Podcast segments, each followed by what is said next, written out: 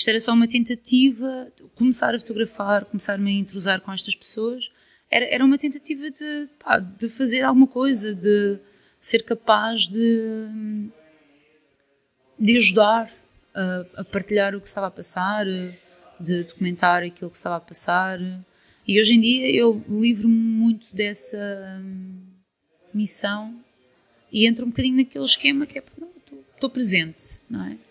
Só que em vez de estar presente só e reter as, as memórias para mim, tenho uma forma de as registar, é? arranjei um meio.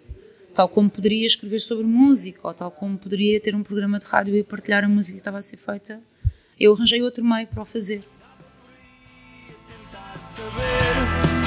Quantas vezes vão esmagar a ilusão e encará-la de? Quantas máscaras vão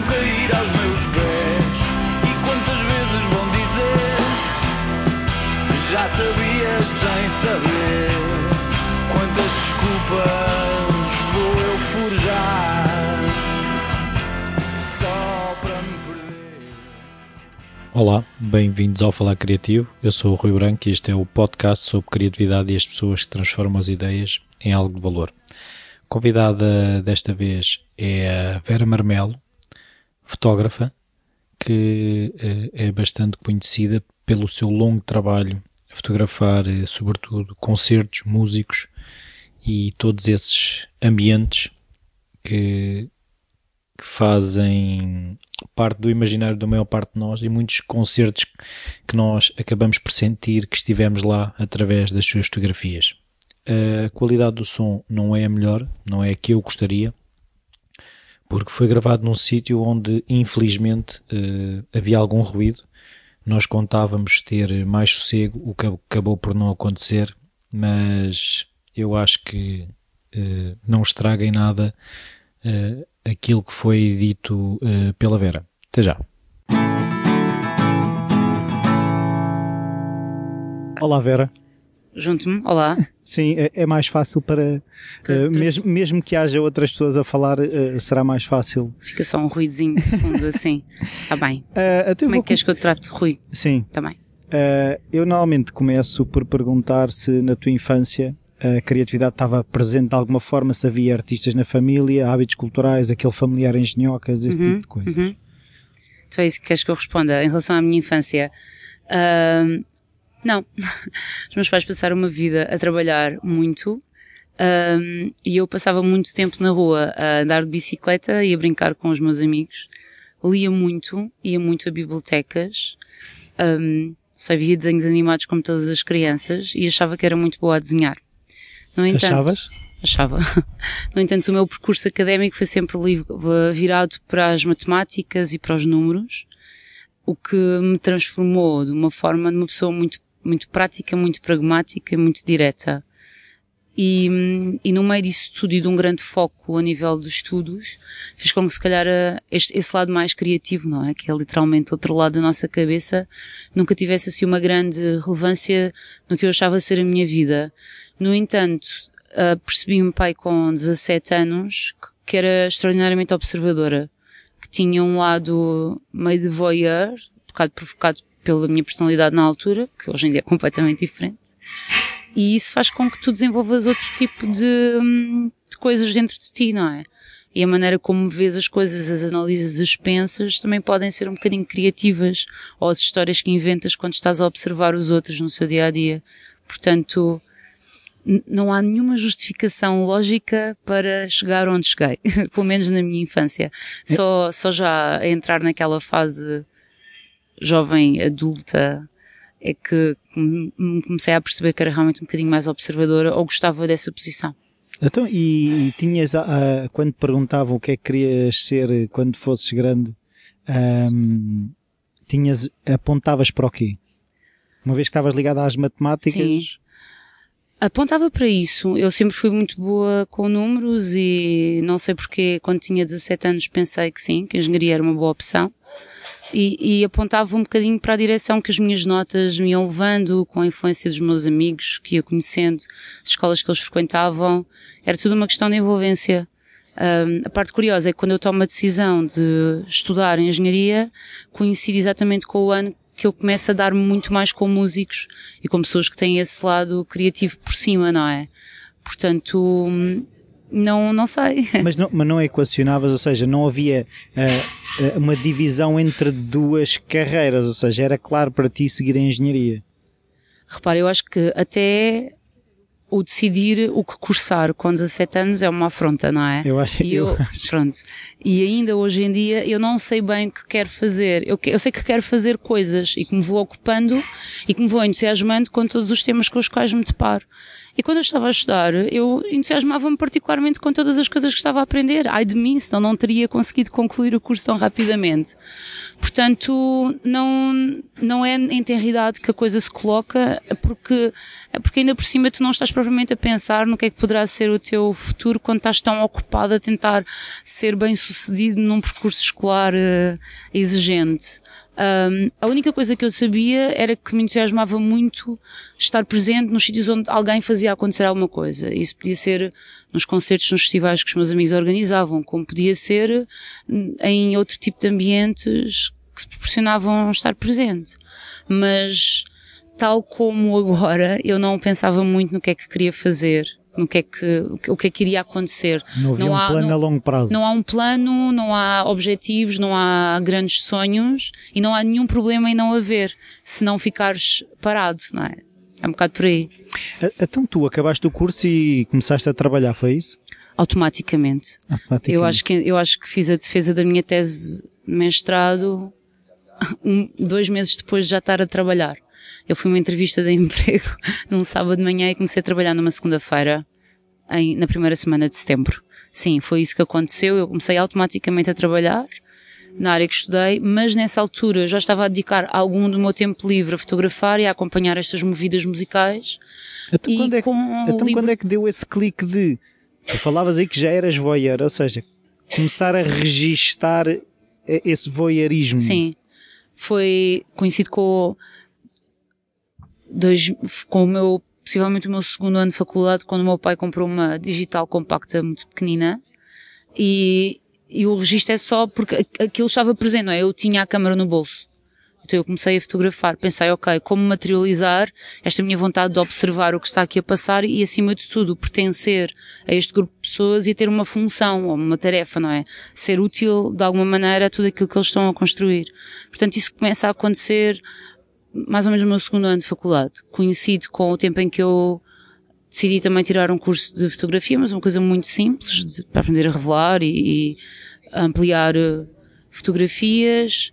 Um, tenho a sorte de também me cruzar no meu percurso académico com pessoas que tinham o mesmo gosto pela fotografia. Então eu costumo sempre dizer que há uma pessoa que é muito importante em tudo o que eu fiz, que é o Daniel, é um amigo meu do Barreiro, que eu conheci no final do meu secundário e que já estudava no técnico, foi onde eu estudei, uh, fazia o curso que eu acabei por fazer, porque esta era a minha segunda opção de curso, e foi a pessoa que me emprestou pela primeira vez uma câmara fotográfica mais a sério para eu começar a explorar. O Daniel desistiu de fazer o seu curso de engenharia, não virou engenheiro e ultimamente também não fotografa muito, portanto eu acho que lhe herdei as coisas todas. Ele costuma dizer que eu fui. Roubaste. Não roubei absolutamente nada. Ele abandonou cada uma das coisas por sua opção. Mas as coisas vão acontecendo um bocadinho por casualidade, não é? Lá em casa há uma câmara fotográfica, tu resolves levá-la um dia à noite, estás a, estás a assistir ao tal concerto das pessoas que tu conheces, observas ao longe e que achas que, que seria entusiasmante passar algum tempo com elas.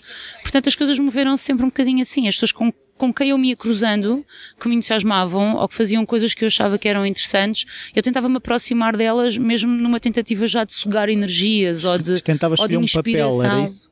Desculpa? Tentava escolher um papel para participar naquilo. Não, eu, sim, mas isso é uma coisa que eu tenho consciência agora. Uhum. Na altura era só mesmo um querer aproximar, Quer de adolescente, presente. de querer estar presente, sim.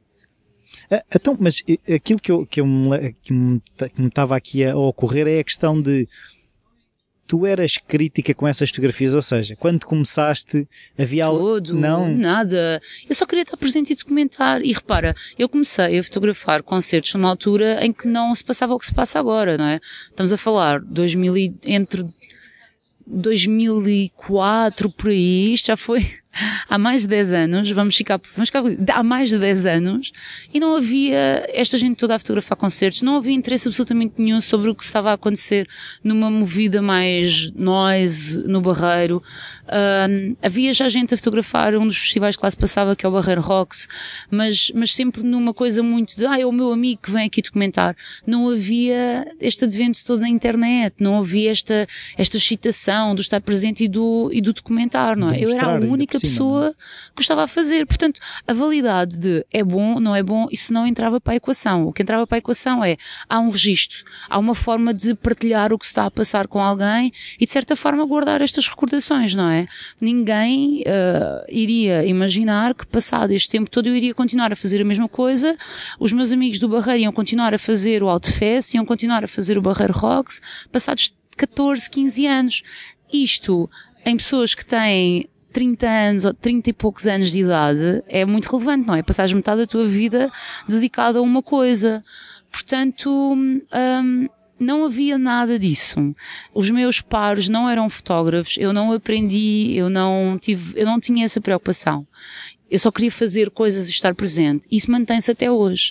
Se eu tenho vindo a fotografar um bocadinho melhor, se eu pego numa câmera de maneira diferente, se eu já penso um pouco mais no trabalho que estou a fazer, isso é consequência de uma tentativa também de crescer, mas não consequência do eu quero ser uma melhor fotógrafa. Não, eu quero só domesticar, de certa forma, o meio que eu escolhi para, para, para comunicar. E não é para, não é para me exprimir, nem para passar uma ideia, seja lá o que for. Não. O meu objetivo era sempre muito o comunicar e hoje em dia posso dizer também, sem vergonha nenhuma, o documentar, não é? Não há, é um, é um, é um exercício que não é fotojornalismo de todo, mas eu já percebi que juntando as coisas de uma maneira mais estruturada, há um documento, há, um, há, uma história ali que se conta dos últimos tempos que eu andei a fotografar concertos. Mas eu nunca pensei em ser fotógrafa, eu nunca tive necessidade de ter um output criativo, não é? Nunca, nunca senti isso, não? É? o meu urge, não é? O que me fazia fazer aquilo e estar presente, não era de todo o eu quero produzir uma coisa que não seja só analítica a minha, a minha vontade era só estar próxima de pessoas, e ainda hoje em dia continua a ser. É? Esta troca e este aprender pela convivência. Portanto, óbvio que as fotografias que eu tirei naquela altura não eram ótimas, longe disso, mas, mas, mas são únicas. E isso faz delas uma coisa muito especial. E zero vergonhas com, com a qualidade do produto da altura. Não, não há que esconder. Ah. Não, de todo, de todo. Há que mostrá-las para mostrar o que está registado e não para mostrar a, a, qualidade estética daquela imagem de todo. Mas não te deparavas com questões técnicas, por exemplo, uh, ainda por cima, ambientes difíceis, como uhum. são os ambientes de concerto, são normalmente escuros. Sim. Uh, não havia essa dificuldade? São, é técnica. Tu vais à internet e aprendes vais a uma loja de fotografia e perguntas, perguntas, qual é que é a minha melhor alternativa.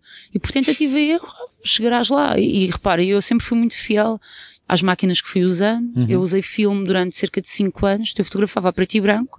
Porquê? Porque era o único filme que me garantia uma amplitude tal de sensibilidade que eu era capaz de fotografar no escuro.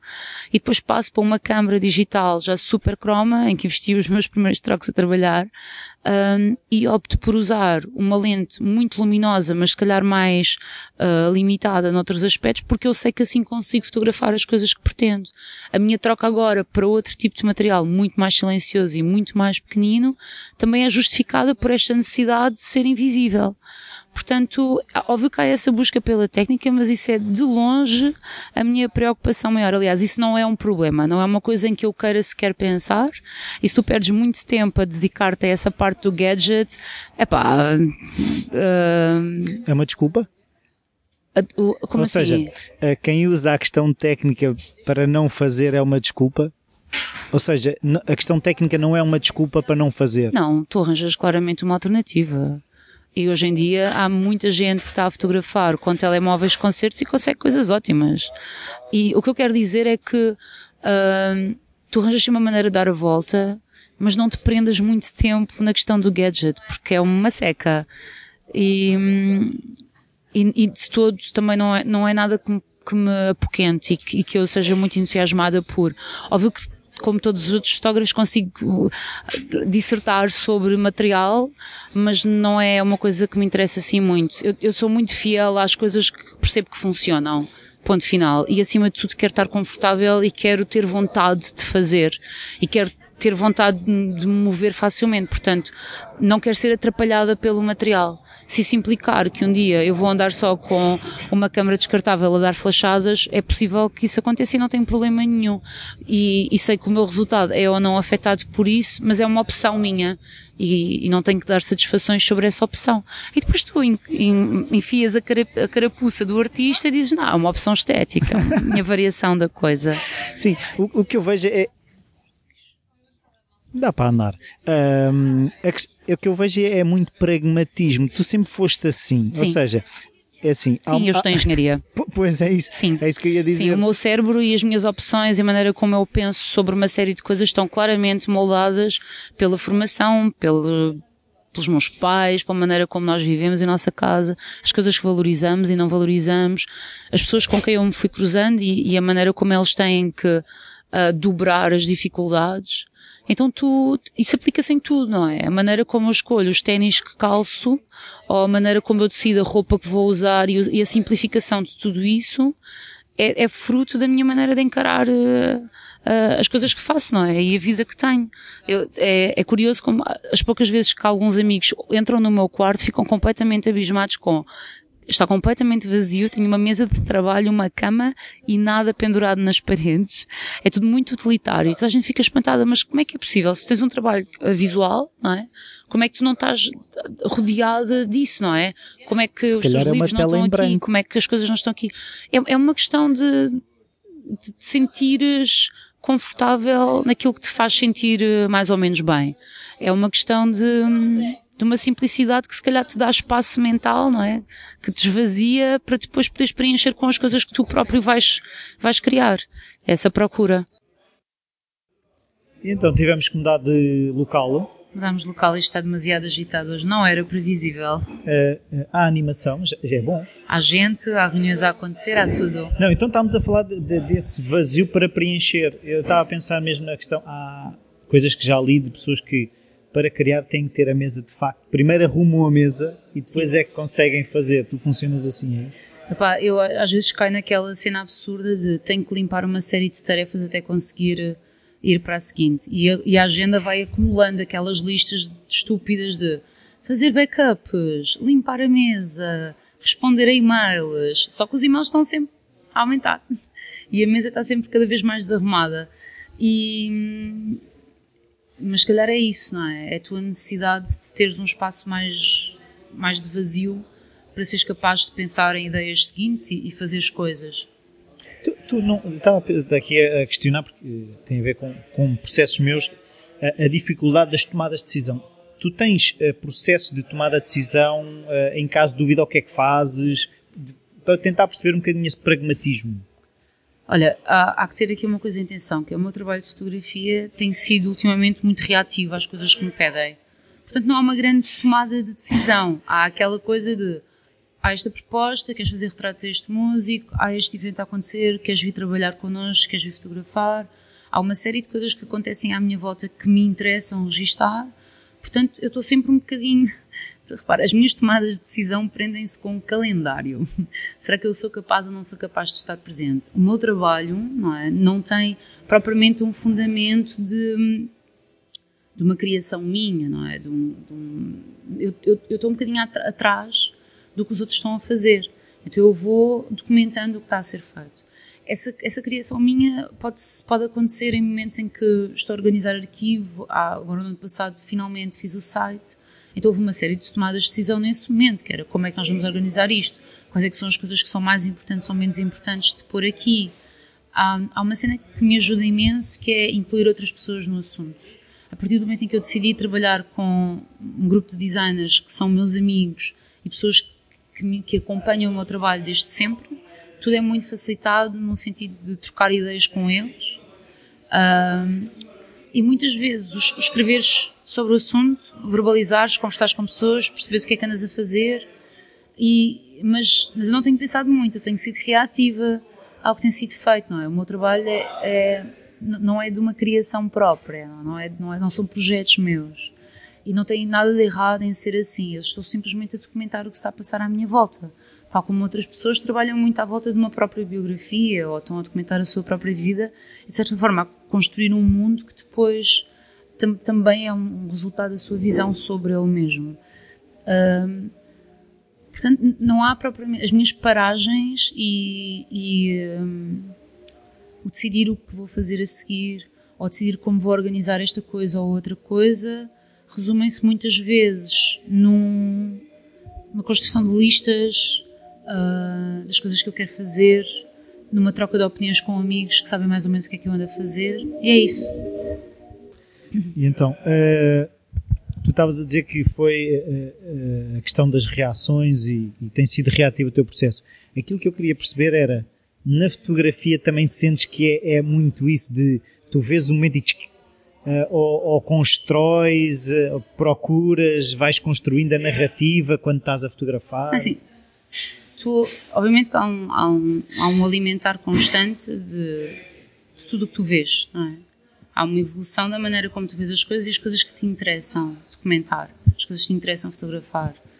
E isso tudo agarrado ao facto de estares há tanto tempo a usar o mesmo meio vai fazer com que tu não, não estejas a pensar quando estás a fotografar. Ai de ti, estás a, a, pensar muito. Estás só a reagir, não é? Estás a olhar à tua volta e pensas, isto, isto assim interessa-me, uh, vou, vou registá-la. Ou isto é relevante para aquilo que eu estou aqui a observar, vou, vai acontecer, vais clicar. Mas, mas é, é tudo, todas as coisas que tu vais absorvendo, levam-te a que naquele instante tu não estejas a pensar. É uma questão reativa, é a mesma coisa que nós estamos aqui a conversar os dois. Eu, eu não pensei previamente naquilo que te ia dizer, estou um bocadinho a reagir, mas a maneira como eu converso contigo e tudo aquilo que te digo vem do meu passado, não é? E hum, já não sei se foi o Marcelo Camelo que diz a coisa, ou, ou se é ele já dizer isto vindo de alguém, em que ele responde quanto tempo é que demoras a fazer uma canção. E ele diz, pá, demorei 36 anos, que era a idade que ele tinha. Portanto, todas estas cenas te vão moldando e vão moldando a tua maneira de falar e, e pensar e fotografar e tudo mais e não, não pensas, fazes. Então, tu, tu, mas tu naquele momento não estás a construir nada, ou seja, tu na tua cabeça não vês, eu agora fotografo deste lado, depois vou fotografar daquele porque isto faz sentido. Um, óbvio que há uma procura pela melhor luz, pela posição mais favorável para ti, a posição que seja mais, mais bonita da pessoa que estás a fotografar, no caso de ser alguém, mas, mas não é um tratado, não é? Não estás tipo a seguir as regras do que Não, não é isso que eu estou a dizer. A questão é se não estavas a construir uma história quando estás a fotografar. Se cada fotografia é um momento isolado. Olha, tu estás no momento em que estás a fotografar e no, no regra geral aquilo que eu estou a fazer é, é, super rápido o que está a passar tu estás a acumular momentos que achas que podem ser interessantes essa construção de uma história vem depois numa parte de edição numa parte de seleção numa parte de, de sequência de, de, imagens de sequenciação isso é um trabalho a posteriori se calhar acho que a melhor maneira tenho para te responder é mas na altura não é na altura tu dependendo daquilo que vais fotografar, se calhar pensas um bocadinho do que é que são momentos-chave. Preparas uma lista em casa das coisas que sabes que não queres perder ou que vais procurar. Mas, mas quando eu estou a falar de festivais ou de concertos ou coisas assim, tu já não pensas, não é? Estás só. E além disso, há uma imprevisibilidade muito grande, não é? Não, não dá para. Ah, não, eu vou lá construir esta fotografia. Sim, isso não existe. isso existe quando vais fazer retratos a alguém e, e tens que selecionar os sítios e tens que pensar nas horas a que vais fotografar por causa da luz e vais pedir à pessoa para não vir com uma cor X vestida porque se vai fundir com um fundo que escolheste uh, e, e fazes uma recolha de exemplos das coisas que achas que podem ser interessantes ou que fazem sentido mas isso é, é um, são pequenas ferramentas que tu usas para ir preparado para um trabalho é o mesmo que estás em casa e carregas as baterias da câmara e limpas os cartões uma coisa que eu reparei nas tuas fotografias é muito a, a, a dinâmica de uh, ter poucas pessoas, ter pormenores, uh, é quase fragmentos. Sim, porque é o que eu vejo. Porque os meus dois olhos, eu tinha que estar muito afastada de tudo o que está a passar para eu apanhar tudo, para ter uma grande amplitude. Porquê? Porque eu uh, continuo a ser obcecada e a só usar uma lente e essa lente não se mexe, não é? Não é um zoom. Portanto, quem tem que se mexer sou eu. Em regra geral, eu estou muito próxima do que está a passar fisicamente e isso faz com que é aquilo que eu estou a ver, não é? Não consigo alargar muito mais. Ou seja, é uma questão técnica que significa depois uma opção artística? É, é uma opção pessoal, de estar próxima das pessoas, de, de, de fazer essa interação. Mesmo que eu não, não fale com, eu quero ser aceito no espaço dessa pessoa, eu quero ter uma permissão de a fotografar por estar a ocupar o espaço físico que ela consegue, em que ela consegue controlar onde é que eu estou. Mesmo que não me esteja a ver, eu estou fisicamente ali, portanto ela tem que estar preparada para uma pessoa que está com uma câmera. Por acaso é uma coisa engraçada que é, uh, ao mesmo tempo que uh, tu és quase um sniper da fotografia, porque tentas ser um fantasma que anda ali a Mas fotografar. Mas faço questão de não de... ser sniper, é... de não roubar nada a ninguém. De fazer, eu estou ali e posso estar uh, tentar ser o mais invisível possível para as pessoas não terem aquela reação imediata de olhar para mim ou de seja o que for. Mas quase que peço uma autorização prévia ao estar tão próxima do que está a passar. Que, é, lá, lá, está, voltamos ao querer fazer parte daquela cena. Uh, sim, mas hoje em dia já também não tanto. Hoje em dia já me coloco e já, já me sinto muito bem numa posição. De observador. Sim, sim. Já, já me convenci que esse é, esse é o meu papel e não tem nada de errado. E é muito, é muito tranquilizante quando tu assumes que, que a tua missão é esta e está-se bem não fazer parte de tudo o que está a passar. Às vezes até é positivo. Mas ser aceito é ótimo e por essa razão é que eu posso fazer o que faço em muitas das condições em que faço. Mas sem, sem ser. sem fazer parte, no sentido em sem, sem. Sem ser intrusiva. Sem ser intrusiva e saberes que não vais alterar o, tudo o que está a passar ali à tua frente, não é? Tipo, a tua. O teu lidar com as pessoas que estão ali não, não vai alterar o rumo das coisas.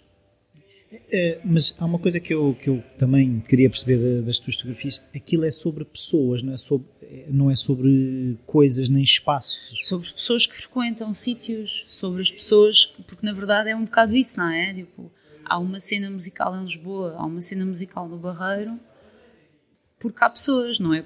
Só porque há espaço, e, e porque há espaço onde as pessoas se encontram, e porque há condições para elas criarem e, estarem juntas. Mas no final do dia, não é, não, são, é gente. Sim. Ah, uma coisa que eu também queria perceber é, nas fotografias quase que se sente um tom, como se houvesse um, uma melodia base, ou seja, há sempre, como é que eu ia te explicar isto? Uma camada que se sente nas fotografias, quase uh, um véu, uh, como é que eu ia te explicar? Uh, tal como na música às vezes há uma melodia base que depois é construída, tu sentes que há isso ou... É, há um... Não querendo parecer pretenciosa, ou seja lá o que for, isto porque já me foi dito algumas vezes, há, dá para perceber, não é? Quando uma imagem é minha, quando começas a ver muitas coisas e isso não é uma coisa que é estudada. É uma evolução natural de fotografar muito. E o tom que elas têm. É ou... mesmo como o teu tom de voz, foi evoluindo. Pá, é, é, é, claramente consequência de fazeres, de veres muitas coisas e por uma semana te inspirares mais por um tipo de imagens, outra semana te inspirares mais por outro tipo de imagens, uma semana achas que é mais interessante um tratamento de cor X ou um tratamento de cor Y na semana seguinte misturas isso tudo e depois acaba por sair esse tom que é o teu tom, não é? é uh, e, é, e, é, e é magnífico tu sentires que já há essa, essa observação também exterior. Um, se é muito próximo ou não de algumas coisas que me influenciam, não sei. Só que depois o facto de ser aquelas pessoas, aquele grupo, aqueles espaços, aquela luz que é sempre a mesma nos sítios onde eu fotografo, depois acaba por ser um bocado os elementos estão sempre a entrar, são sempre os mesmos, não é? Então é óbvio que o sabor da comida também acaba por se tornar muito parecido. E uma coisa que eu agora também quero perceber é quando é que começaram um, os convites, mais do que tu queres participar, ou seja, de repente houve um momento em que Ei, oh Vera, podes vir aqui fotografar, ou vi aquelas tuas fotografias, gostava que viesses uhum. fotografar o meu concerto, ou como, como é que isso surgiu? Um, há dois lados do jogo, que é eu produzo muito, eu estou muito presente em muitas coisas que eu escolho produzir. Três, então. Eu sou, eu tenho muita sorte de que os meus amigos mais próximos são pessoas que fazem muitas coisas acontecer e eu tenho muito prazer e orgulho em estar presente nas coisas que eles fazem. E o elemento que faz com que as pessoas cheguem até mim é a internet. Tão simples quanto isso.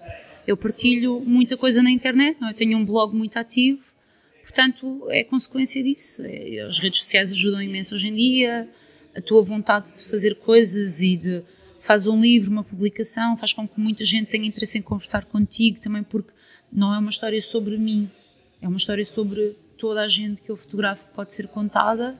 E estas entrevistas, estas coisas vão chegando aos, aos ouvidos de muita gente. E também, se calhar, não só o eu partilhar, mas os músicos com quem eu vou fazendo coisas, se calhar amigos já de longa data, foram sendo cada vez mais bem-sucedidos e tendo cada vez mais visibilidade, as imagens vão com eles, não é? E, e então, pronto, eu vou com eles. Então, e qual foi a necessidade de criar o blog há, há mais de 10 anos? Vamos chegar no há mais de 10 Sim. anos. Há 11. o blog é há 11. Sim. Uh, então, na minha cidade acontece este festival que é o Outfest, eu em 2004 fui lá pela primeira vez, em 2005 já fotografei e já estava próxima daquelas pessoas. E em 2006 foi o ano em que eu fotografei tudo e pensei que era muito mais simples uh, meter as fotografias num formato blog do que estar a mandá-las por e-mail a todos os músicos que foram lá tocar. Então fiz um blog. Pronto. Foi, foi sim. Sim. Lá está o pragmatismo acima Sim. de tudo. Sim. Não dava para estar a mandar e-mails a toda a gente com as imagens. Uh, não havia mais ninguém a registar, portanto é óbvio que os músicos tinham interesse em ter as fotografias e guardá-las. Então eu fiz um bloco para meter todas de uma vez, ao invés de meter, por exemplo, na minha conta do MySpace ou no Fórum Sons, que era um fórum de música que toda a gente frequentava na altura e que foi muito importante para muita gente se conhecer. Gente essa que é a voz ativa das cenas que se passam aqui em Lisboa, jornalistas, programadores musicais e não sei quê, e amigos meus, conheci lá muitos amigos meus. Um, então, em vez de só partilhar as coisas aí, decidi: olha, vou centralizar tudo aqui e depois partilho um link. Fiz um blog. Pois, uma coisa que eu queria perceber é aquilo que eu estou a sentir. Isto nunca foi sobre ti. Não, de todo. Isto era só uma tentativa começar a fotografar, começar-me a entrosar com estas pessoas. Era, era uma tentativa de, pá, de fazer alguma coisa, de ser capaz de, de ajudar a, a partilhar o que estava a passar, de documentar aquilo que estava a passar. E hoje em dia eu livro-me muito dessa missão e entro um bocadinho naquele esquema que é estou presente, não é? Só que em vez de estar presente só e reter as, as memórias para mim, tenho uma forma de as registar, não é? Arranjei um meio. Tal como poderia escrever sobre música, ou tal como poderia ter um programa de rádio e partilhar a música que estava a ser feita, eu arranjei outro meio para o fazer. Tu continuas a, a, a ter a tua carreira como engenheira, Sim, que tem um horário. nas novas 5, Tens no das baixinho, 8h30 às 5h30, sim, eh, e depois é que vais. sim. Também a cena que tu frequentas é É passa noturna, está ótimo, perfeito. E fins de semana? Tu, tu alguma vez te passou pela cabeça largar um dos dois? Esta pergunta é recorrente e já começa a ser super aborrecido respondê-la. Dá perfeitamente para fazer tudo.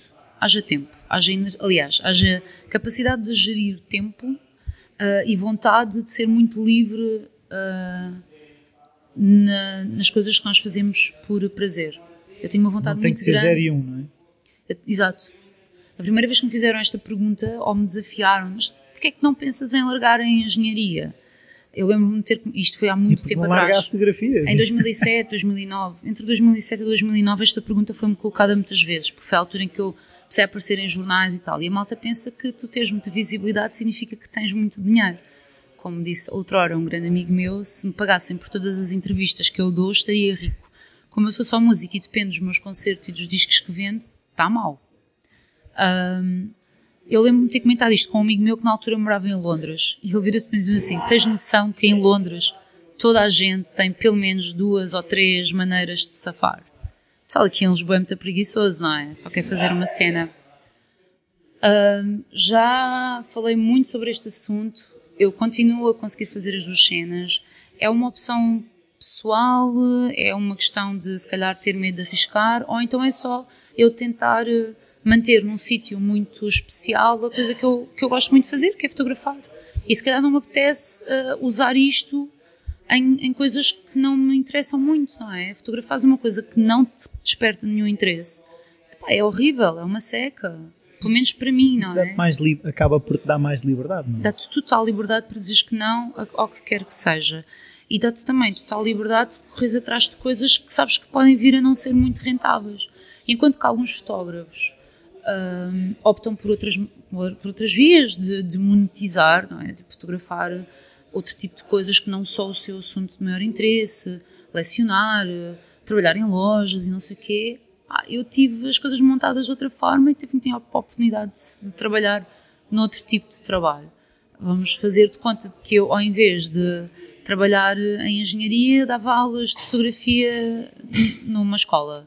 Então, Vera, quando é que decides entre ser professora de fotografia e fotógrafa a séria? Acho que não se coloca. E tu conheces a, cena da música? ah, sentes que ainda, muito, ainda acontece muito isso do ter que ser só uma coisa? Entre os músicos, Sim. é pior ainda do que entre fotógrafos. Pelo menos os músicos com quem eu me dou, não é? Mas, mas a questão é, é um desejo deles ou, ou é, tu sentes que é tipo a, a- a pergunta que anda sempre ali no ar? Não é uma questão de pergunta. Eu acho que ah, quando tu nasces a saber exatamente o que é que queres fazer da tua vida, que não é o meu caso, Sim. portanto eu tenho outro tipo de visão sobre o assunto, é? sou muito mais pragmática do que muita gente que cria desde sempre. Ah, quando tu nasces a saber que só sabes fazer música, que só queres fazer música, que não podes fazer mais nada, tu encontras uma alternativa. Infelizmente, em Portugal, nós não temos alternativas de fazer isto de uma forma muito rentável. É óbvio que tu podes olhar para os músicos muito conhecidos que por aí andam, ou para fotógrafos muito conhecidos, mas em Portugal isto é um bocadinho. Vamos não falar sobre fotógrafos, eu não conheço muito bem a realidade. Mas tu pensares a nível da música em Portugal, pá, é, São poucos, não? contam-se pelos dedos aqueles que podem fazer a música que querem, e aqui há uma grande diferença, entre a música que eles consideram que vai ser também. hum, eu- Vai pagar contas. Sim, eu, eu fiz batota e eu ouvi um dos teus podcasts, um, um dos teus episódios, e alguém dizia que é o ser ah, relevante. Música relevante não é o mesmo que música rentável. Foi o Pité. Pronto. E eu discordo dele nesse aspecto, não é? Uma coisa é tu saber, é, é tu fazeres música que vai bater. Vai bater boi, então vais, vais fazer dinheiro com isso. A música que ele considerará relevante para ele próprio pode passar por aí, não é? Pode passar por a música que lhe permite ah, o sustento. E isso é uma. É, uma, é, uma, É um- válido. é uma cena super válida, inteligente e é uma opção de vida que eu tomei com engenharia. E se calhar outro amigo meu, músico qualquer, que é compositor e faz um tipo de trabalho muito especial, sabe que tem que arranjar uma alternativa se quer fazer a música que sempre quis fazer.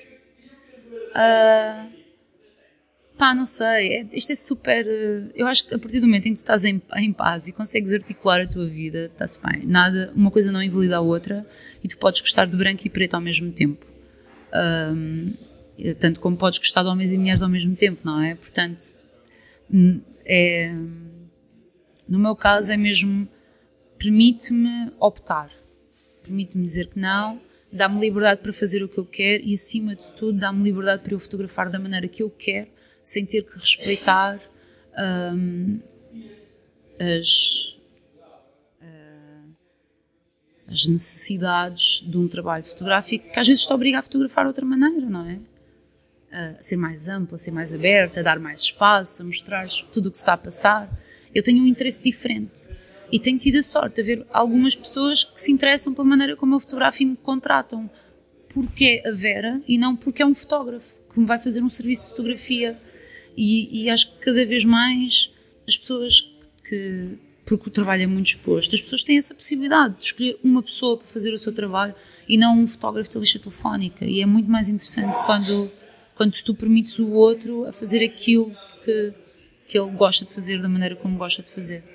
Não sei, eh, aquilo que eu gosto de ver no, no- no teu percurso é um bocado o sentir que nunca houve uma pressa de ser isto ou ser aquilo. Porque não há um plano, não é? Não há um objetivo. Eu não, eu não peguei numa máquina e pensei, hum, isto agora daqui a dois anos vou estar aí na vai ser berra. incrível. Não. Eu só quero acordar no dia seguinte e ter vontade de fazer alguma coisa e ter energia para fazer. E quando isso não acontece, eu procuro pessoas que me tentem inspirar e levar a isso.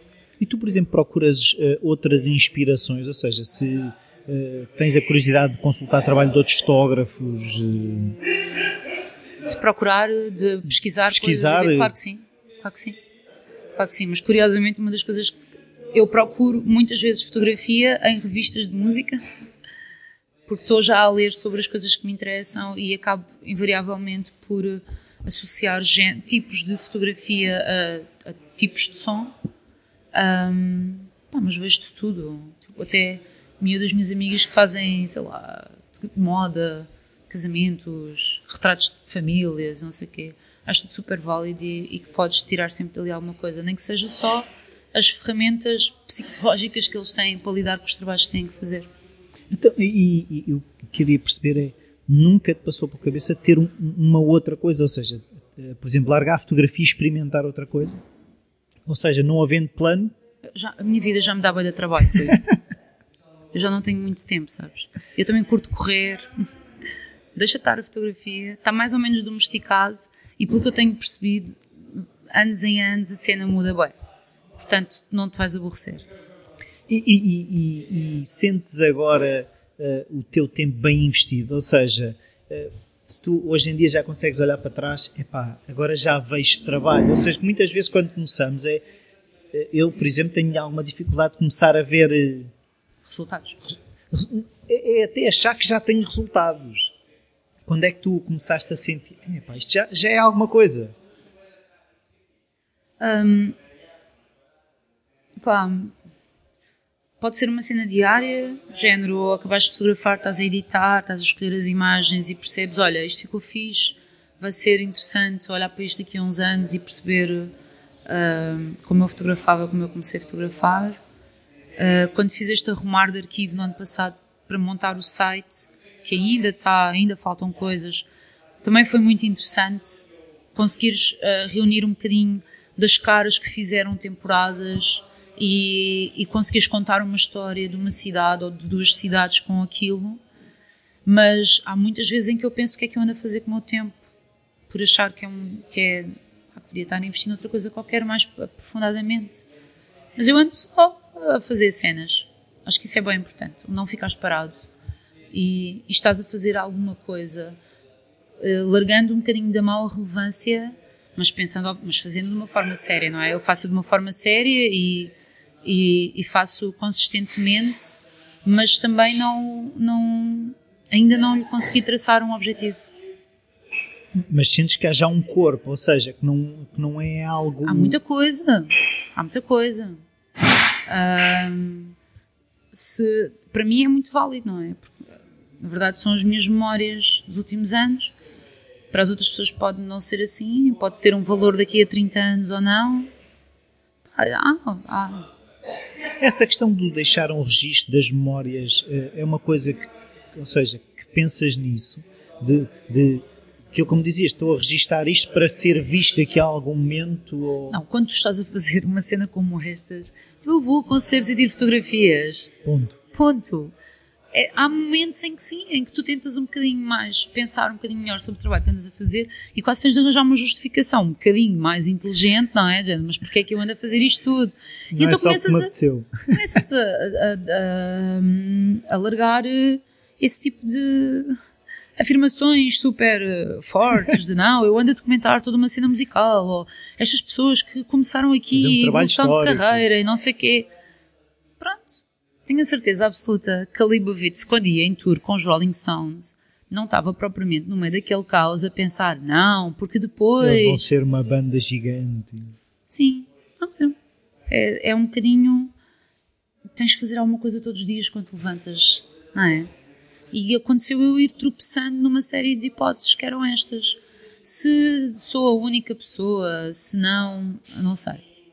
Mas está, está ótimo assim. Eu, eu sinceramente, e, e, e, às vezes com um pouco de vergonha digo isto, porque já sou crescida e não deveria pensar desta forma, eu não planei muito o que é que está por vir, não encaro as coisas de uma forma muito, não, o meu objetivo agora com este trabalho todo é este, mas isso se calhar também se deve ao facto de eu estar a, a, a fazer um malabarismo muito grande com duas atividades muito diferentes e em que me fazem aligerar uma e aligerar a outra. Um, não retiro valor do que ando a fazer. Estou muito orgulhosa da maneira como as coisas foram evoluindo, mas também não acho que seja a última Coca-Cola do deserto. E, e, tenho também a certeza que se estivesse a conversar comigo daqui a um mês ou há um mês atrás, o meu discurso ia ser um bocadinho diferente. Tudo depende da energia que, que tu tens e do que é que te apetece estar a fazer ou não fazer. Eu não tenho sempre vontade de ir a concertos, mas tenho vontade de continuar a alimentar o meu arquivo. Se essa vontade de continuar a alimentar as coisas que tenho estado a fazer se prende com uh, o meu ego, de não, tenho de continuar a aumentar isto e a mostrar trabalho, ou se prende com uma questão quase de querer ajudar quem está em palco ou quem está a organizar aquele concerto, um, vai variando. Ou então são as coisas todas ao mesmo tempo. Mas uh, tu, não, tu não tens propriamente, uh, como é que eu dizer, uh, planos. Aquilo que eu vejo é que há muito o aqui e agora, aquilo que agora está na moda de se falar do aqui e agora. Tu vives um bocado isso, não é? Sim, não sou inconsequente, não é? Sim. Sou uma miúda organizada. Uh, não é, não é Sim, é aquela não onda agora do carpe diem, loucura total. Mas, mas não, não tenho um objetivo traçado em relação a isto. Tenho na minha agenda estão os concertos que já estão anunciados e que eu acho que posso, pode-me apetecer ver. Tudo quanto era trabalhos que tinha marcados estão fechados. Uh, é tipo esta altura de setembro, outubro, não é? Que é o início do ano letivo, ainda, ainda me guio muito por estas coisas está tudo mais ou menos organizado. Portanto, está-se bem. E, e, quando há contratempos, consegues manter essa, esse pragmatismo? Ou seja, imagina que vais para fotografar e de repente uh, não consegues ter as condições que is à espera. Se essa, se essa objetividade se mantém mesmo quando as coisas complicam? Epá, tu não, há muitas coisas que não consegues domesticar, não é? Tens que te preparar a ti próprio e garantir que a câmara está lá, que as coisas estão prontas e que não vais não vai ser por uma falha técnica. Em relação a condições de espaços, é o quê? É haver menos luz do que era suposto. As fotografias vão ser mais escuras, as pessoas estavam lá a ver aquilo e era assim que acontecia. É porque, uh, sei lá, o espaço está vazio e deverias ter imagens em que aquilo parecesse a melhor festa do mundo. Não tens culpa. Uh, eu acho que o tipo de coisas que eu faço é muito difícil que isso aconteça, a não ser que me roubem o material. Vamos bater na madeira? Sim, inclusivamente essa discussão foi levantada agora há pouco tempo, até com colegas meus de engenharia, que é a necessidade, se calhar, de tu te protegeres um bocadinho e assinares um contrato em que declaras que situações alheias a mim no que toca a material podem acontecer e temos pena. E temos pena. Pois. Exato. Se é uma coisa irrepetível e se o teu cartão borrou, temos pena. Ainda nunca aconteceu, graças a Deus. Mas tu nunca sabes, não é? Portanto, tem que haver uma certa confiança que uh, há, há, há, formas de lidar com tudo, não é? Um, e, e, também a verdade é que com o passar do tempo e com este pragmatismo, e especialmente com a minha maneira de fotografar, que é extraordinariamente livre, um, eu não parto com medo, não é? E depois o que acontecer, acontecerá. É um bocado por aí.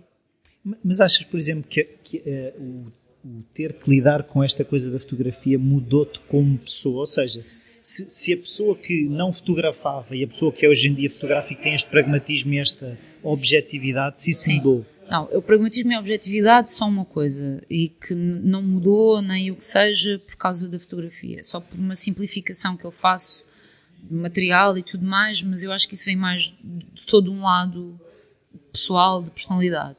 Há uma coisa que mudou com a fotografia, mas, mas que eu me esforcei para, que é a minha capacidade de comunicação com os outros. O meu querer pôr o outro à vontade, a, a minha facilidade em criar eh, um canal de comunicação com o outro, o pôr à vontade, o, o, o garantir que a minha presença não é hum, perturbadora. E eu transformei-me em pessoa muito mais uh, comunicativa, uh, muito mais aberta ao desconhecido, muito mais interessada, muito mais atenta e aprendo, acho que aprendo muito mais por observar os outros a interagir e a perceber como é que as pessoas reagem às coisas que tu lhes dizes, por observar os outros a fazê-lo, do que propriamente a ser eu. Um, e sou muito paciente por causa da fotografia também muito tranquila. Muito, sei muito bem esperar e, e apreciar o silêncio os momentos de paragem ou o caos e, e sobreviver bem também no meio desse caos e, e, de confusão e de barulho e não sei o quê. Pois é, é que ainda por cima a fotografia que tu, que tu fazes não tem propriamente uma, uma teatralização, ou seja, tu ali não, não mandas nada, não é? Não inventas nada. Podes, escolhes muito bem aquilo que fazes, mas não há cá. Não, olha, agora inclina a cabeça para o outro lado. Não, isso não existe. Enquanto ele está a cantar. Ou... Isso não existe. E às vezes apetecia-te ou nunca te apeteceu? Não, está. Não. não isso, essa parte não me entusiasma. Encenar. Não. Eh, não. Ou seja, os não melhores retratos que eu tenho são os tipo feitos em dois minutos. Não são aqueles que tu andaste a trocar e-mails durante duas semanas sobre a localização e sobre não sei o quê. Mas há muita gente que tem imenso jeito a fazê-lo e vibra muito com essa história de criar o ambiente e da construção. Eu, não é uma coisa que me entusiasma. De todo. Então, uh, para ti passa pela cabeça, não passa pela cabeça fazer um filme? Ou passa? Não. De todo. Como eu te disse, já não dá. Já não dá para acrescentar mais coisas à equação. Não há muito tempo.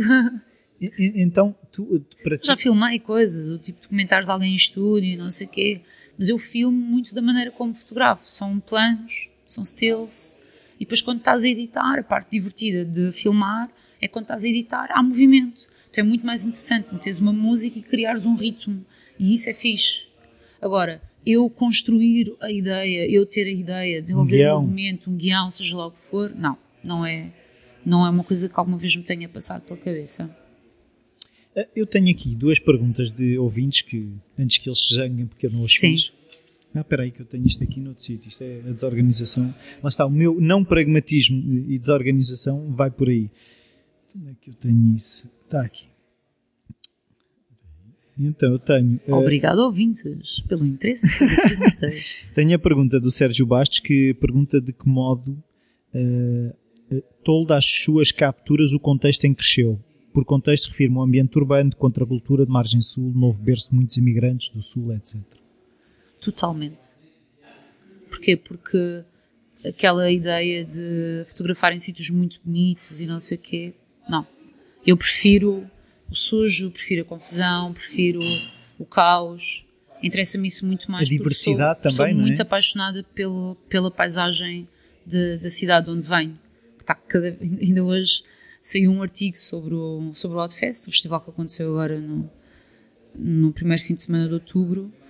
Um, e, e eu fiz uma partilha desse link e falava exatamente sobre isso, que é, às vezes é muito difícil justificar o teu amor por coisas tão difíceis, por coisas cheias de falhas. Mas, é, mas lá está, é, eu sinto-me muito mais inspirada pelo ambiente industrial que nós temos na nossa cidade do que pela beleza do mar, a imensidão e o verde e não sei o quê. Portanto, claro que um, o, o, decadente, o, não é, que é o lado da música, do suor, da sujidade e não sei o quê, é, é, muito mais interessante para mim do que o resto. E óbvio que depois acabo por também ir dar com, bater com uh, um tipo de música que se calhar não é tão perfeito. E interessa-me também isso muito mais. O, o, raf, o rafeiro, entre aspas, não é? Esse, como é que eu dizer? A perfeição não existe, não é? Tu, mas, mas tu gostas de, de, apanhar esse lado menos perfeito, é isso? Sim, não, não gosto muito da cena polida. E depois isto, isto, é super ingrato quando tu estás a fazer retratos a pessoas que querem ser muito bonitas. Muito própria de si própria, não é? De si. Mas a ti interessa-te muito mais a, a, a escuridão, a, a, imperfeição, o olho torto, é a boca torta, e até fazes por acentuar essas coisas. Portanto, eu tenho sempre aqueles momentos quando faço retratos a pessoal que é: olha, então vá, agora deixa-me fazer um para mim Faço isto muitas vezes. Eu, eu faço um retrato. Eu faço as fotografias para ti. E faço. Exato. E quando há estás tempo, bem. Quando há tempo, dá para fazer os dois lados da moeda. Garantir que a pessoa tem um retrato bonito para meter no perfil do Facebook, mas tu tens aquele retrato interessante. Da pessoa. Sim. Não de uma imagem que ela. Mas repara, tudo é real, não é? A perfeição também é real. É só virares a pessoa na direção certa da luz e fazer com que ela levante o queixo para, para, o, lado, para o lado certo. Sim, se formos ver toda a realidade é percepção, não é? Exatamente. Tudo existe. Portanto, eu acho que às vezes é, é. Pronto, é óbvio que é difícil lidar com a tua imagem, não é? Mas muitas das vezes as pessoas elevam isso a um patamar que é, um, que é absurdo principalmente porque aquilo são, são, são tipo frações de segundo de uma expressão que tu fizeste naquele momento. Portanto, uma é conjugação não... de fatores que, que, resultaram naquele Sim. momento exato. Luz, de posição, de fisicalidade, de pessoa que De emoção que estava por dentro. Yep. Então, agora, outra pergunta que é da Sónia Trincheiras: quem é que ainda não fotografaste e gostavas mesmo de fotografar? Nada. Lá está, se, está se, é, se no momento, se é aquilo que acontece não. que vai apetecendo. Há, esta pergunta é feita muitas vezes no âmbito da conversa sobre a fotografia de música e tal, tipo, qual é que é o músico que não sei o quê. e querem que tu digas Pearl Jam e Rolling Stones e aquelas coisas, não é? Eu, eu, quando, quando o grunge estava a bater, eu estava a ouvir hip hop. Um, então, não, não há assim nenhum aquela pessoa, seja lá o que for. Nenhum ícone. Não. Até tu, eh, mas, mas tu, por exemplo, vês daqui a 40 anos ainda a fotografar da mesma maneira? Não faço a menor ideia. Às vezes pergunto-me, será que eu vou ter paciência para continuar a, tantos, a ir a tantos concertos e estar presente em tantas coisas? Eu, eu quero acreditar e quero muito continuar a fotografar. Se quando for velhota achar mais piada aos passarinhos, bora. Uh, mas, mas esta era outra questão que eu às vezes falo com os meus amigos, que é esta ideia de tudo o que tu tens hoje em dia está muito uh, pouco materializado, não é? As fotografias estão todas guardadas, o que é digital, em discos externos, e depois os negativos, poucas ampliações em casa, algumas fotografias vendidas por aí, e papel, jornais e não sei o que onde saiu. E depois aquela coisa que é a internet. Que alguém se farta do servidor uh, ah, XPTO do Blogspot, aquilo morre tudo, desaparece. Como já aconteceu com outras plataformas que eu usei até hoje. Tenho, eu tenho um buraco entre acho que é 2012 e 2014 no meu blog, a altura em que eu aluga, alojava as fotografias numa conta que hoje em dia desapareceu. Então aquelas fotografias já não existem Subiu. ali. Desapareceu. Uh, e, e, às vezes tu, eu, eu pergunto-me a mim mesma que é, se houvesse uma grande desgraça e eu perdesse todo, todas as coisas que fui fazendo até hoje, o que é que sobrava de mim? É? Qual é que era o, de repente é, estes flagelos, estas coisas que acontecem, os incêndios e não sei o quê, se perdes as tuas memórias que estão físicas, não é? Que é a fotografia dos teus pais que morreram, uh, aquela roupa que gostavas tanto quando eras miúdo e não sei o quê, o que é que sobra? E, na verdade sobra muita coisa, é? sobra tudo aquilo que te fez e, e, e, e desaparecendo a música ou, ou, deixando eu de ter o interesse de acompanhar isto tudo e mesmo que eu já não tenha máquinas fotográficas, sobre a forma como eu olho a realidade a maneira como eu observo, e mil vezes acontece, inclusivamente hoje quando estava a sair do trabalho, a ir em direção aqui, que é passar por uma imagem, não é? Passar por uma pessoa e pensar, é um frame, que eu não fiz em fotografias, mas não tem nada de errado, não é? Está na minha cabeça. Portanto, vai-me sobrar pelo menos a, esta parte de, de conseguires contar uma história só pela observação. Diz sentado no barco, não estás a fotografar as pessoas, mas estás a inventar uma história para aquela pessoa naquele momento por causa da maneira como ela está a reagir a uma SMS responde recebeu no telefone. Portanto, não sei se vou estar a fotografar, não sei sequer se vou estar viva, espero que sim, 72 anos é, é uma idade que ainda dá, um, mas a ver, falamos não, daqui a 40. Sim, mas não te tira o sono o facto de não. aquilo que fizeste até aqui? Não, não tira, não tira, porque tu entras um bocadinho em paz, não é? Tipo, há assim uma certa altura na tua vida em que tu percebes que, por muito que eu me venda pelas coisas que faço e não muito pela pessoa que sou, por muito que eu esconda um bocadinho a minha personalidade nas coisas que partilho, nas redes sociais e não sei o quê, eu escondo muito uh, o meu, a minha, não é esconder a minha privacidade, porque ela, claramente, aquilo tudo que faço e as coisas onde estou são as coisas que eu publico no meu blog, porque não há muito tempo para mas tu vais uh, só relevando a tua opinião sobre o mundo e tudo mais quando fotografas coisas tão como música, não é? Não há propriamente uma opinião sobre. Vais revelando isso nas conversas que tens com as pessoas e, e vais percebendo que és mais do que aquilo que fazes. Aquilo que fazes é muito importante porque te ajuda a construir o teu eu. Uh, e e entras ali num balanço estranho, que é se isto desaparecer, tu vais arranjar maneira de ocupar o teu tempo de outra forma. É o mesmo quando o teu computador morre e tu estás um fim de semana em que não tens computador. De repente há assim uma liberdade muito grande e o teu cérebro fica aberto a fazer outras coisas. Portanto, se isto desaparece, ah, eu arranjar maneira de me entreter de outra forma. Tenho a, a certeza absoluta que seria incapaz de ter aquela vida de trabalhar, ir para casa, filhos, ir ao cinema só e não sei o quê. Não, eu tinha que produzir alguma coisa. Como? Não sei. O que? Não sei. Mas, mas acho isso muito, muito, muito pouquinho. Para mim.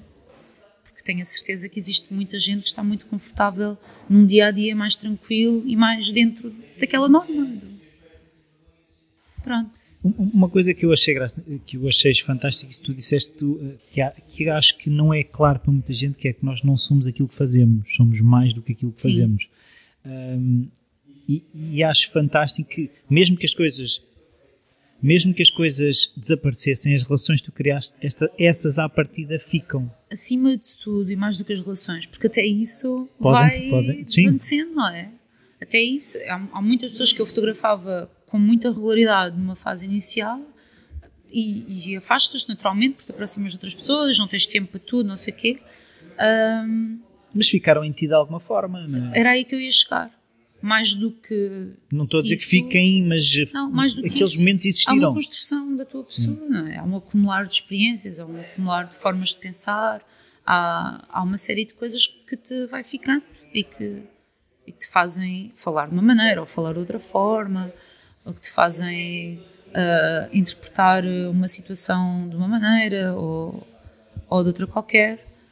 Uh, mas pronto, isto sou eu que consigo retirar estas coisas, porque tento também, de certa forma, elevar a um patamar um bocadinho mais interessante que eu tenho estado a fazer. E, e transformo-me numa pessoa muito observadora e transformo-me, se calhar, em alguém que tem um grande interesse e uma grande curiosidade pelo outro e pelas coisas que os outros fazem e pensam e, e pelo seu dia a dia e, e, tudo mais. Estou certa que haverá muita gente que fotografa música e que não tem qualquer tipo de, de hum, ganho pessoal com isso. Uh, mas cada um é como cada qual. há uma coisa que eu estava a pensar. Tu és uma pessoa que registra momentos. O que é que tu, o que é que tu achas? Qual é que é a tua opinião relativamente a esta coisa agora de registrar todos os momentos que, que eu às vezes eu às vezes quando vou a certos sítios, eu não quero levar a máquina porque sinto que se estiver com a máquina eu, eu perco o momento, percebes sim, o que é que eu estou a dizer? Sim. Eh, como é que tu lidas com, ou seja, esta questão de estar no momento, a fotografar o momento? Uh, eu quando estou num sítio a fotografar, eu estou a viver as coisas para dentro. Eu sei que não estou a partilhar uma experiência com as outras pessoas, porque eu estou concentrada noutra coisa. Podes-me perguntar, então o que é que achaste do concerto? A luz não estava boa. Às vezes, às vezes tu não sabes. Uh, mas, mas também é um refúgio fixe, de vez em quando. Ou é uma maneira, ou é a única maneira que tu sabes estar, ou é a única maneira que te permite tolerar tantas horas seguidas num sítio. Porque estás ocupado, não é? Há o pessoal que vem cá fora fumar um cigarro. Eu tenho a minha câmera e tal, ando por ali, tenho uma justificação para estar, mesmo não estando a fazer ali nada. Um bocado por aí. Então, e tu tentas ter momentos em que não registas as coisas, ou seja, um, esses momentos de espaço. Por outro lado, tu se calhar não és da pessoa que anda a pôr as fotografias não, do prato de comida. Não, pois, exato. Essa parte aí é, é, realmente não acontece porque eu consigo cruzar-me com coisas um bocadinho mais interessantes do que a comida que vou comendo ao longo do dia para, para partilhar nas redes sociais. Só que é, está aí uma coisa que também é meio estranha, que é as minhas redes sociais são privadas, no sentido em que têm o meu nome e são a minha pessoa, não é? Eu não tenho sequer uma página de Facebook de fãs, ou seja lá o que for, mas ao mesmo tempo é um sítio onde eu partilho apenas coisas apenas relacionadas com, com as coisas que vou fazendo, com as pessoas com quem me vou cruzando e que eu acho que têm alguma relevância, com os amigos que estão a produzir alguma coisa que me interessa. Um, esses, esses momentos privados acabam por não ter ali muito espaço, também porque são escassos, porque não há muito tempo para fazer isso. Mas aí não sentes a necessidade de os congelar? Uh, uh, sim e não, eu não penso muito sobre isso. Não me chateia muito. Se há vezes em que, imagina, leva a câmera para uma festa de aniversário de um amigo, é mais por sentir que para ele vai ser uma cena fixe e vai ficar muito contente de ter um registro e o pessoal todo ali à volta vai ficar contente de ter um registro mais, melhor do que só o telemóvel e a selfie, acho que o faço mais para os outros do que propriamente para mim. Não é a mesma coisa que ter retratos atualizados da minha cara. Eu vejo-me todos os dias, não é uma coisa. Não sofro com ser fotografada, mas também. Uh, mas o facto de eu estar com um grupo de amigos e ser eu a fazer a fotografia, eu sei que era eu que estava a fazer essa fotografia, eu sei que eu estava ali. E isso basta-me e é-me suficiente. Não tens de estar lá no grupo. Não, não tenho. Não tenho. Mas também é uma consequência natural do meio que eu uso. É-me é natural sacar da máquina e fazer um retrato. Tu tens que ir fotografar, que é para isso que aqui vieste. Sim, é verdade. Muito Temos obrigado. Uh, espero que, que as fotografias continuem a ser esse teu olhar uh, e que toda a gente reconheça, que hoje em dia toda a gente reconhece. Muito obrigado. Obrigada, Rui. E, e acima de tudo, um, eu acho que é este tipo de conversas que nos ajuda a, a construir discurso sobre o nosso trabalho. E quando eu digo que não penso muito sobre o assunto e que não uma série de coisas, é um bocadinho mentira, porque isto foi tudo, vai sendo tudo construído. E, esse, e são estes desafios, não é? E este, também este teu, esta tua vontade em falar sobre a ideia da criatividade, que, que ajuda a quem cria um, a pensar um bocadinho mais. E, Portanto, obrigado. Boa noite, boa tarde, bom dia. E obrigada. hora e local também. Exatamente, e obrigada às pessoas que mandaram perguntas. Olá, Sónia, um beijinho. E olá, Sérgio. E o Sérgio também. A Sónia, que eu sei quem é. ok, tudo bem. Então, Deus, até à próxima. Adeus.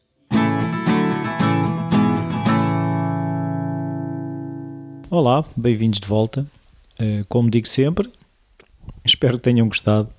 Eh, realmente eu peço desculpa pela pela qualidade do som, não é a que eu gostaria, mas uh, mesmo assim acho que uh, foi uma oportunidade de aprender uh, com mais uma pessoa, neste caso a Vera, sobre o fazer. Esta, esta entrevista foi muito. o assunto foi mesmo esta questão de não há cá grandes decisões a ser tomadas, há, há há coisas a acontecer, há uma vontade de, de participar e pura e simplesmente faz. Uh, como perceberam também, a questão técnica de saber se é a melhor máquina, se não é melhor máquina, é um bocado irrelevante. Claro, queremos uh, fazer o melhor que nos é possível. Se, se, nesta fase o que é possível é fotografar com um telemóvel, fotografemos com um telemóvel se nesta fase, por exemplo, só conseguimos desenhar com lápis a carvão, desenhamos com lápis a carvão. Se nesta fase só conseguimos gravar um podcast, por exemplo, para o telemóvel, que seja, um, não, não arranjar um, obstáculos onde eles não existem. Há de facto obstáculos a fazermos as coisas, mas um, nós, eu pelo menos falo por mim, crio muitos obstáculos onde eles não existem é um processo de questionar eh, de facto os obstáculos, ou mais do que isso, é perceber eh, se eu não consigo ir por este lado, por onde é que eu consigo ir, que volta é que eu consigo dar para conseguir chegar lá.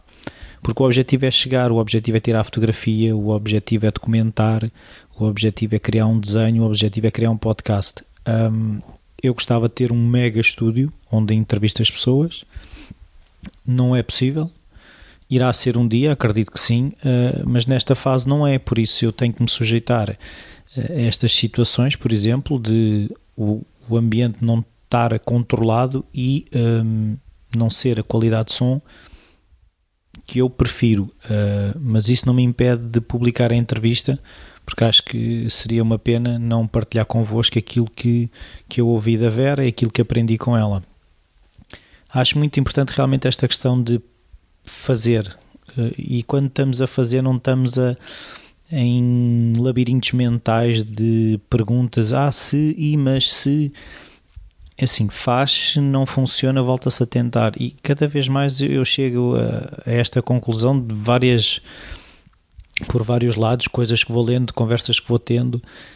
Não há mesmo um atalho para o fazer, não há, não há maneira Claro que não é fazer à maluca, ah, vou, vou saltar de paraquedas sem paraquedas e logo se vê ou resolvo. Não, também não é isso.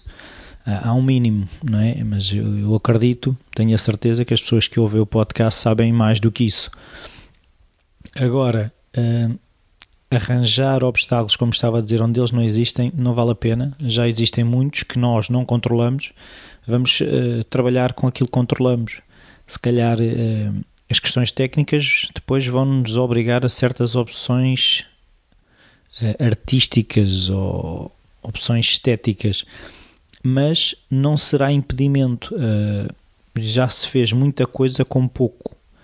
E, e acho que hum, hoje em dia um, é mesmo a, a, questão de perceber porque é que queremos fazer e aí arranjamos a maneira de fazer, é tal coisa, if there's a will, there's a way, não é? Se há uma vontade, há sempre um como. Uh, por isso, se tiverem que perder um bocadinho de tempo, percam um bocadinho de tempo no, no o que é que quer fazer, porque depois o como eu acho que, que acaba por se resolver e mesmo isso vão perguntando, vão testando e mesmo perceber o que é que queremos fazer, eu acho que também tem que haver a questão do teste. Se eu experimentar 20 coisas, eu vou perceber que há 15 que eu não quero fazer e há 5 que quero fazer. Depois dessas 5, se calhar já pergunto, ah, mas qual é que eu qual é que eu me vejo mais a fazer, vejo mais a fazer, vou testar, percebo, ah não, isto existe esta, esta dificuldade ou existe aquela, se calhar nesta fase vou é optar por outra. E dessas cinco acabarão por chegar se calhar a duas ou três que faz sentido. E, e é isso que eu também tenho estado a, a, tentar fazer ao longo da minha vida. É ir experimentando uma data de coisas já é o que eu costumo dizer que sou o Jack of all trades, Master of none que é mesmo isso é teste muita coisa e, e é difícil a especialização Sei que para atingir determinados níveis implica especialização e um persistir na tarefa, mas tem sido a minha busca. Haverá pessoas que, que buscam uh, de outra forma, que preferem. Uh, lá está, estar a. Um, como é que é dizer isto? Estar a, a, a, pensar nas 500 mil coisas que poderiam fazer e não fazem nenhuma. A questão é mesmo experimentar. Eh, eu, durante, por exemplo, agora ao mês de outubro, tenho estado a desenhar outra vez, por causa de uma coisa que é o Inktober.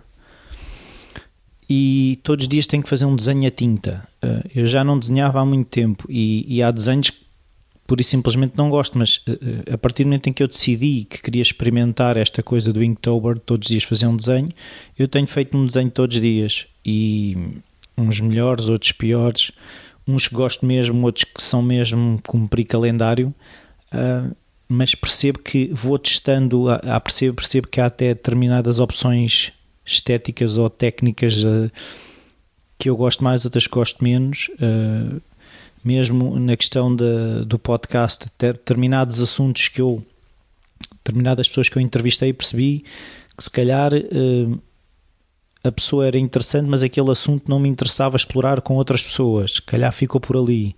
Uh, haverá outros assuntos que me interessam mais em que entrevisto mais pessoas dentro dessa área. Por isso tem sido este, este equilíbrio, este testar, e, e não há realmente um substituto para o tentar, o experimentar. E, e aquilo que, que a mim me tem ajudado bastante é quando eu consigo dissociar o resultado daquilo que eu sou. Aquilo que eu faço não é aquilo que eu sou e, e é muito isso, é percebermos que o teste não, o mesmo que corra mal, ou mesmo que corra bem, não é tudo o que eu sou, eu sou mais do que aquela coisa que tentei, que correu bem ou correu mal. E isso permite-me uh, não ficar eh, amargurado com a ideia de ficar ali parado, ei que desgraça, e és uma porcaria, e, e só fazes desenhos maus, ou, ou então pelo contrário, pá, tu és o maior, tu fazes cada desenho que aquilo. E, e, e qualquer dos, dos opostos ou dos extremos uh, são armadilhas e, e, convém estarmos atentos para não cair. E então, uh, desta vez é tudo. Queria uh, agradecer o patrocínio de todos os Patreons que nestes meses têm ajudado o Falar Criativo. Muito, muito obrigado. Queria também pedir mais uma vez a questão das avaliações no iTunes e as críticas. Mandem-me um e-mail sobre sugestões de convidados, dúvidas, coisas que eu, que, que eu possa ajudar, ajudarei. Partilhem com os vossos amigos, isto também é muito de. Ainda outro dia houve um ouvinte que, que entrou em contato comigo em que um familiar o aconselhou uh, a ouvir uma, uma entrevista.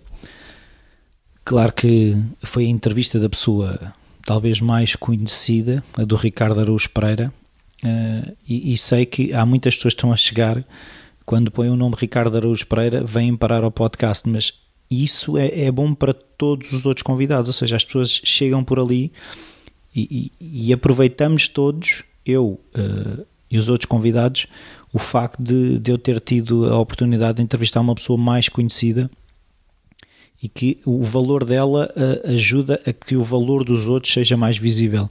E, e, isso é uma coisa que eu quis sempre fazer com o Falar Criativo, que era arranjar um, um equilíbrio entre os mais conhecidos e os menos conhecidos. Não é a questão do, do importante. Importante são todos, já disse isto várias vezes e, e volto a reforçar. É, é a visibilidade de uns ajudar à visibilidade dos outros. E isso tem, é muito importante para mim. E por hoje é tudo. E no início de novembro cá estará mais um episódio. Adeus, até lá.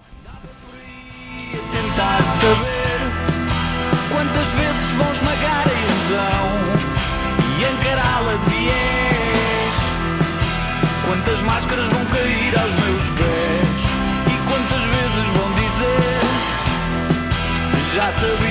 sem saber quantas desculpas.